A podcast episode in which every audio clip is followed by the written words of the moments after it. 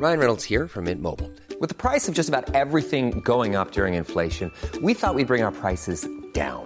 So to help us, we brought in a reverse auctioneer, which is apparently a thing. Mint Mobile unlimited premium wireless. Ready to get 30, 30, bit to get 30, bit to get 20, 20, 20, bit to get 20, 20, bit to get 15, 15, 15, 15 just 15 bucks a month. So, Give it a try at mintmobile.com slash switch. $45 upfront for three months plus taxes and fees. Promo for new customers for limited time. Unlimited more than 40 gigabytes per month. Slows. Full terms at mintmobile.com.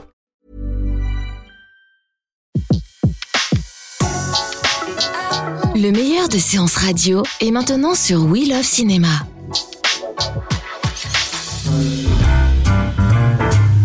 Costa Gavras nous a fait l'honneur d'être l'invité de Flashback. Nous l'avons rencontré lors du festival Premier Plan d'Angers à l'occasion de la sortie d'un coffret édité chez Arte réunissant ses neuf premiers longs métrages en version restaurée réalisés entre 1965 et 1983 dont les plus célèbres Z, L'aveu, État de siège ou encore Missing qui ont fait de lui le maître des thrillers politiques.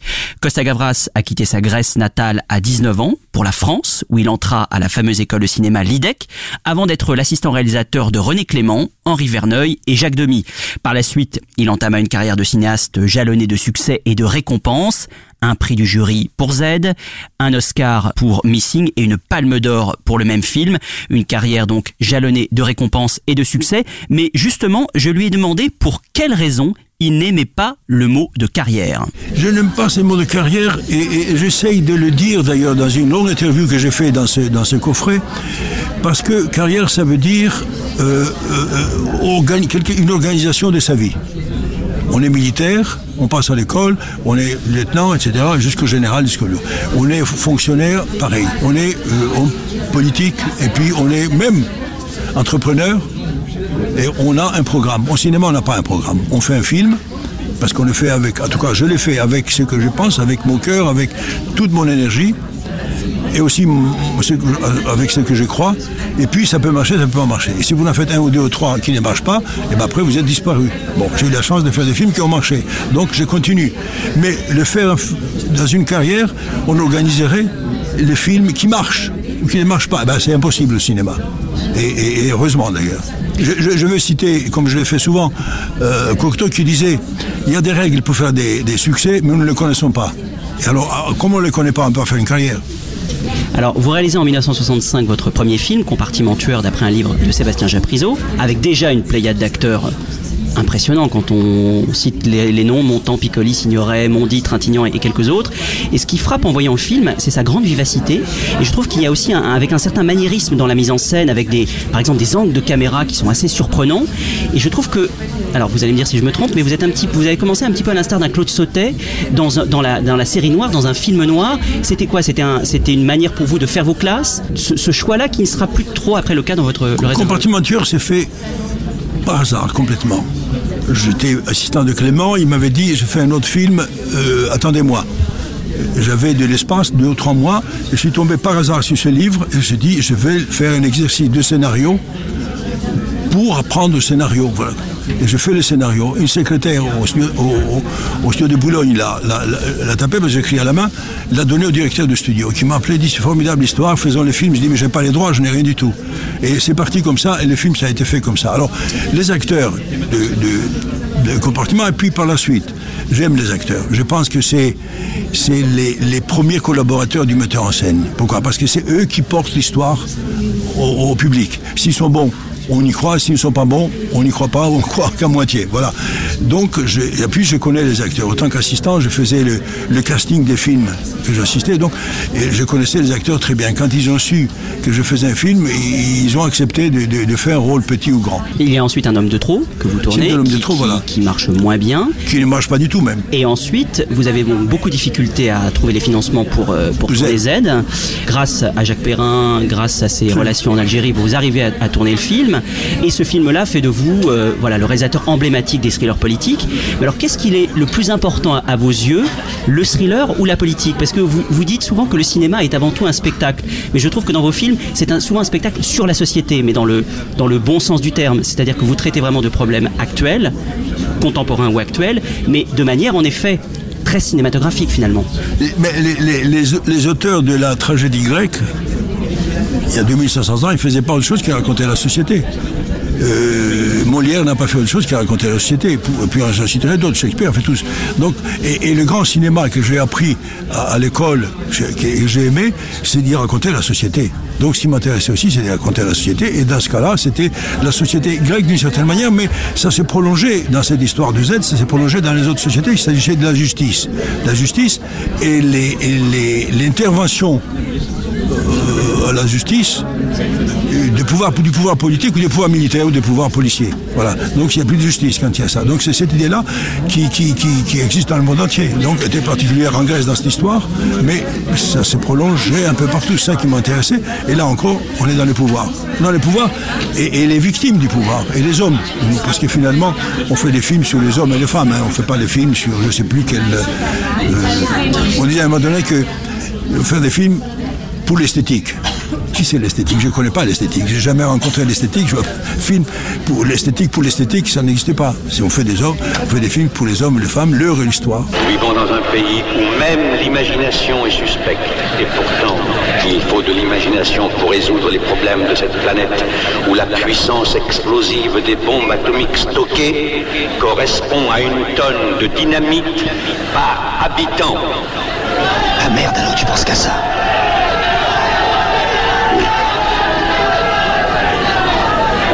Empêcher de parler.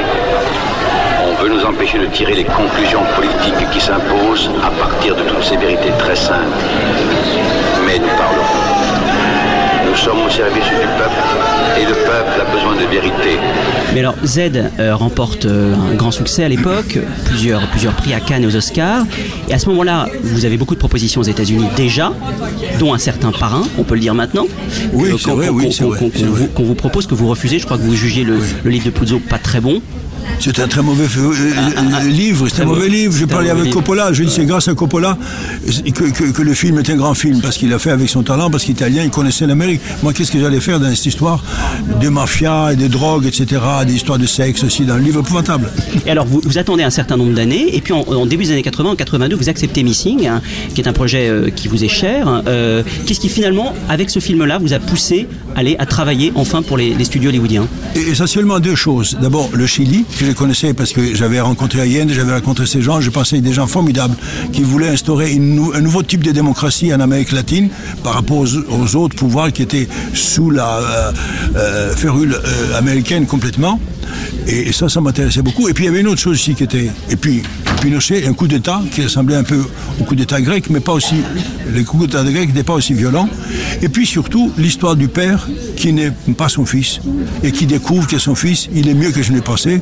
Et son pays qu'il adore trouve qu'il fait des choses inacceptables ailleurs. Voilà. Et une autre chose, les films ne s'est passé pas en Amérique. Moi, je ne connaissais pas l'Amérique pour aller un film, faire un sujet américain dans l'Amérique. C'est passé en dehors de l'Amérique. C'est passé au Mexique. Donc, je me sentais beaucoup plus à l'aise. Bon, plus tard, j'ai connu en Amérique et j'ai pu faire des films en Amérique.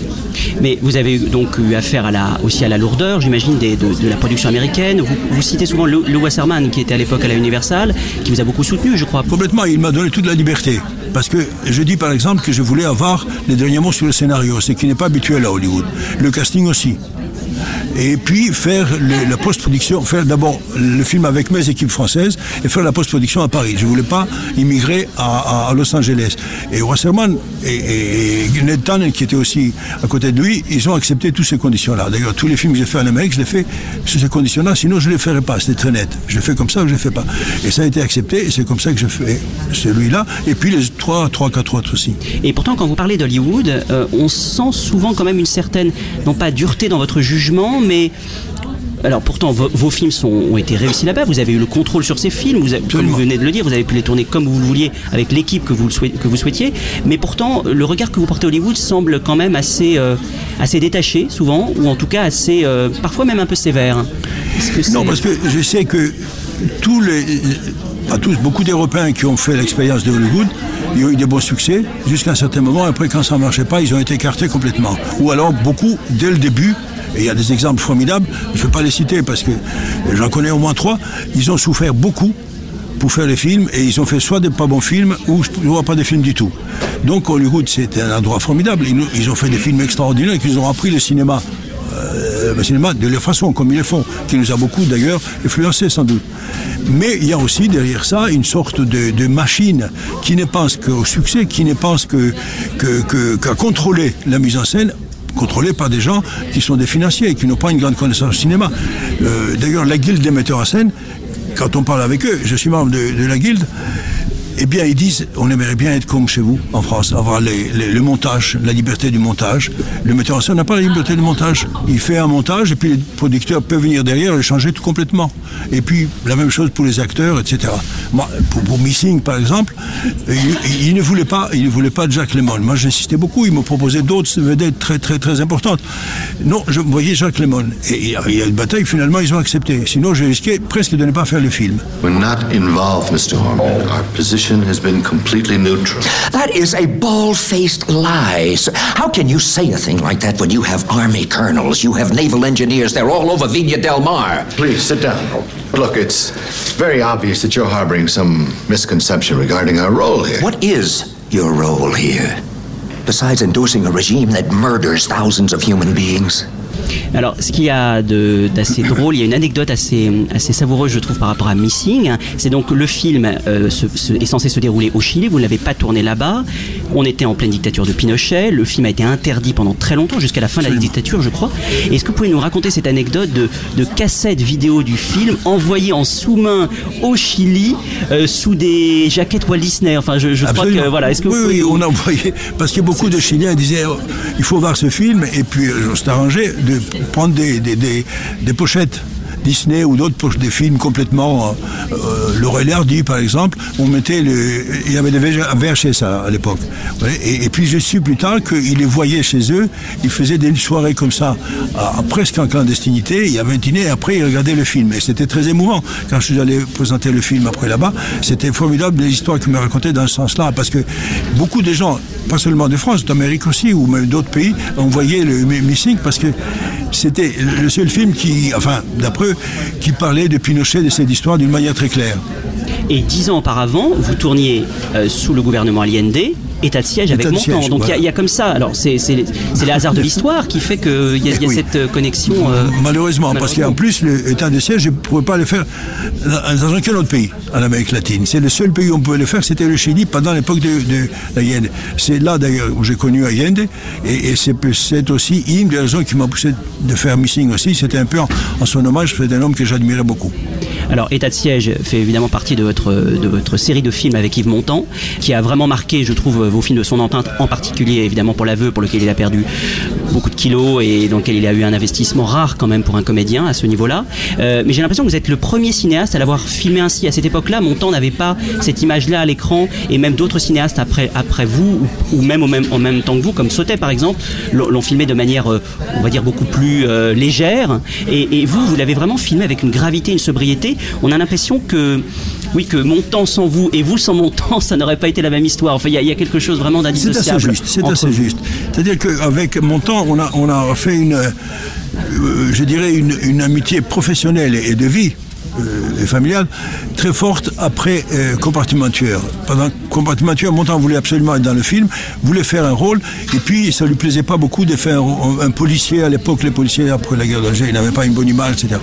Et puis, euh, mais je lui ai proposé un masque, de faire le film avec l'accent marseillais qu'il avait, qu'il essayait de, cacher. Et il a hésité au début et puis finalement il a accepté. Et il s'est senti libéré complètement. D'ailleurs, au premier jour de tournage, après la première scène avec Simone, euh, qu'il euh, visite chez elle, euh, et, et il a sorti, il me dit, on va continuer avec l'accent. Et c'est vrai qu'il s'est senti libéré. Il s'est senti, comme il a dit après dans, différentes bi- biographies, que pour la première fois, l'acteur, le- le rôle de l'acteur doit venir, l'incarnation des personnages, de l'intérieur et non pas de l'extérieur. Or, lui, il avait des images de Humphrey Bogart, je ne sais plus quel autre acteur, euh, Gary Cooper, comme ça, sa façon de tenir la cigarette, etc. Euh, il était dans le domaine de l'imitation presque. Euh, et là, il a compris que non, ça passe de l'intérieur. Et je crois que c'est ça qui a fait que nous, on s'est beaucoup rapprochés. Et il me faisait une confiance absolue. Et pour euh, Z, et surtout pour État- euh, l'aveu, qui était quand même un rôle très difficile. État des sièges aussi, qu'il a accepté de jouer un personnage tout à fait contre euh, le méchant, comme on dit, mais parce que je dis voilà, ça ferait une, une sorte de triptyque qu'on ferait, une trilogie. Il m'a dit bon, je le fais quand même. Et, et c'est lui qui a inventé complètement les personnages d'Américains avec un- une coupe de cheveux particulière, etc. Voilà. Donc, le- le- il y avait une confiance mutuelle complète. Et je pense que c'est la meilleure façon de, de travailler de, de metteur en scène avec son acteur. Pour ces contacts, Noël Field m'a remis la somme. Il vous a remis combien? Non, non, non, non pas pour ces contacts. C'est pendant ces contacts. C'était pour payer les frais de sanatorium. Le parti était au courant, il m'a autorisé. Qui faut-il le contraire Ainsi, il vous a remis de l'argent. Oui Combien Ben, Je ne sais plus, il- y a cinq ans. Marché. Mais c'était pas pour ces contacts qu'il m'a remis de l'argent. C'était pour soigner mes poumons malades après les camps nazis. Et le parti savait très bien que les services de Field étaient les entiers déportés Dans l'aveu, vous filmez une prison, dans Z, euh, le bureau d'un juge d'instruction, euh, dans section spéciale, euh, la plupart du temps un tribunal. Vous ne choisissez pas, alors comme vos sujets qui ne sont pas toujours faciles d'approche et j'imagine à réaliser, à monter, même financièrement, vous, choisissez souvent des décors qui ne sont pas très cinématographiques hein, et pourtant vous arrivez dans la plupart de vos films à les rendre cinématographiques. C'est-à-dire que comme ça, sur le papier, un bureau d'instruction avec euh, des auditions, c'est pas forcément ce qu'il y a de plus excitant à l'écran. Et pourtant, et pourtant, c'est tout le temps haletant. Comment, comment, est-ce que ça se prépare ça en amont? C'est pas les décors. C'est l'histoire qu'on raconte dans le décor. C'est le rythme de l'histoire. Plus, et la qualité de l'acteur. On ne voit plus, les décors. Quand l'acteur est bon, euh, est très bon même, comme Trintignant dans Z, on ne voit plus les, les- son bureau, parce que c'est le même bureau qu'on voit pendant euh, toute cette, péri- cette période du film. On s'en fiche complètement. Ce qui compte, c'est la qualité de l'acteur et ce qui est en face de lui. Quand on a Dux, Bozufi et quelques autres en face à lui, et l'acteur, tout d'un coup, ça devient une sorte de symbiose extraordinaire et le spectateur est avec eux et le décor, n'a rien à fiche. Mais ça, ce sont des choix euh, qui, qui se font directement scénario. Enfin, ce sont. Absolument. Absolument, c'est le scénario. Beaucoup de gens me disent Ah, le montage de ceci, le montage de cela. Le montage, c'est fait au scénario. Si vous n'avez pas un bon montage, un- un- un- une bonne construction montée, vu le montage définitif au scénario, vous l'aurez pas à la fin. Alors qu'est-ce qui c'est Le montage, vous le faites au scénario. Ensuite, vous le continuez pendant que vous tournez le film. Chaque plan, vous savez comment plus ou moins vous allez le monter. Et puis tout ce matériel qui est énorme, vous avez une idée depuis le début. Et quand vous êtes à la, à la- à la machine du montage, eh bien, vous essayez de retrouver votre idée du scénario. Mais sinon, ça marche pas. Vous avez fait plusieurs thrillers politiques, on l'a dit, mais est-ce que ça n'est pas un genre euh, qui est assez risqué dans son traitement? C'est-à-dire que est-ce que on, a parfois une cause à défendre dans un film politique hein, euh, Est-ce que le, manichéisme, ce qui n'est pas le cas de vos films hein, du tout, mais est-ce que le manichéisme n'est pas justement un danger et un souci dans l'écriture, dans le tournage, dans la post-production? En gros, si vous voulez, de prêcher des, convertis, c'est-à-dire vraiment d'être là avant tout pour raconter une histoire et ensuite évidemment délivrer un message. Les mots, vous savez, cause à défendre, les mots euh, euh, condamner telle ou telle chose, euh, ou quelques autres mots qu'on utilise, ne me conviennent pas complètement. On fait du spectacle. On fait du spectacle, et dans le spectacle, j'insiste toujours, c'est qu'on va au cinéma pour avoir des bons sentiments, c'est-à-dire rire, pleurer, être en colère, détester même parfois. Et bien avec tous ces sentiments, que ce soit d'ailleurs le théâtre, que ce soit les, concerts de, mu- de- de musique, on a des sentiments. Avec ces sentiments, on poursuit notre vie après. Et, je pense que le cinéma est fait pour cela. Ça n'est pas pour aller recevoir des messages d'un tel ou d'une telle, n'est-ce pas? Parce que ça n'est pas non plus pour avoir des discours politiques ou académiques ou tout ce que vous voulez. Non, c'est pour avoir des sentiments. Alors avec sentiments, vous êtes libre après de faire ou de ne rien faire, ce que vous voulez. C'est c'est comme ça que je vois le cinéma. Alors, euh, quand on me dit, euh, euh, vous condamnez de tel... Non, je montre, je montre ce qui s'est passé dans l'aveu avec cette époque-là. Il y a une histoire d'un homme qui racontait son histoire dans les prisons du Parti communiste tchécoslovaque. Je le montre. D'ailleurs, je ne dis pas que c'est la Tchécoslovaquie. C'est quoi? C'est un homme face à un système, face à un pouvoir. Voilà. Et comment il réagit cet homme et comment. Voilà. C'est ça qui m'intéresse. Vous êtes aussi président de la Cinémathèque française depuis plusieurs années. Quel rôle a joué la cinéphilie dans votre vie et quel rôle euh, joue-t-elle encore aujourd'hui? Est-ce que vous êtes toujours avide de voir euh, des films nouveaux ou anciens? Est-ce que ça vous est-ce que ça vous nourrit toujours autant? Ah oui, on a passé des. et Dernièrement, on passe encore, je crois, jusqu'à cette semaine, les, les Capras à la cinémathèque, j'étais voir quelques-uns. Que j'avais déjà vu, j'ai pris un plaisir immense de voir Capra. Absolument, je pense que la cinémathèque joue, joue un rôle euh, formidable d'une manière générale. Alors, en ce qui concerne la cinéphilie dont on me parlait, ah oui, je vois les films, j'aime voir les films, j'aime voir les films, les, films qui se font aujourd'hui, parce que chaque metteur en scène, chaque jeune metteur en scène imprime sa façon de penser et montre aussi la société comme il la voit, lui, et que je ne la vois plus comme ça, moi. Parce qu'avec l'âge, avec le milieu qu'on fréquente, après un certain âge, etc., euh, ça n'est plus la même vision. Ça, ça m'intéresse énormément. L'intégrale Costa Gavras volume 1, soit les 9 premiers films du cinéaste réalisés entre 1965 et 1983, est disponible en DVD et Blu-ray chez Arte Édition. On remercie particulièrement le festival Premier Plan d'Angers pour cette interview. Retrouvez l'ensemble des contenus séances radio proposés par We Love Cinéma sur tous vos agrégateurs de podcasts.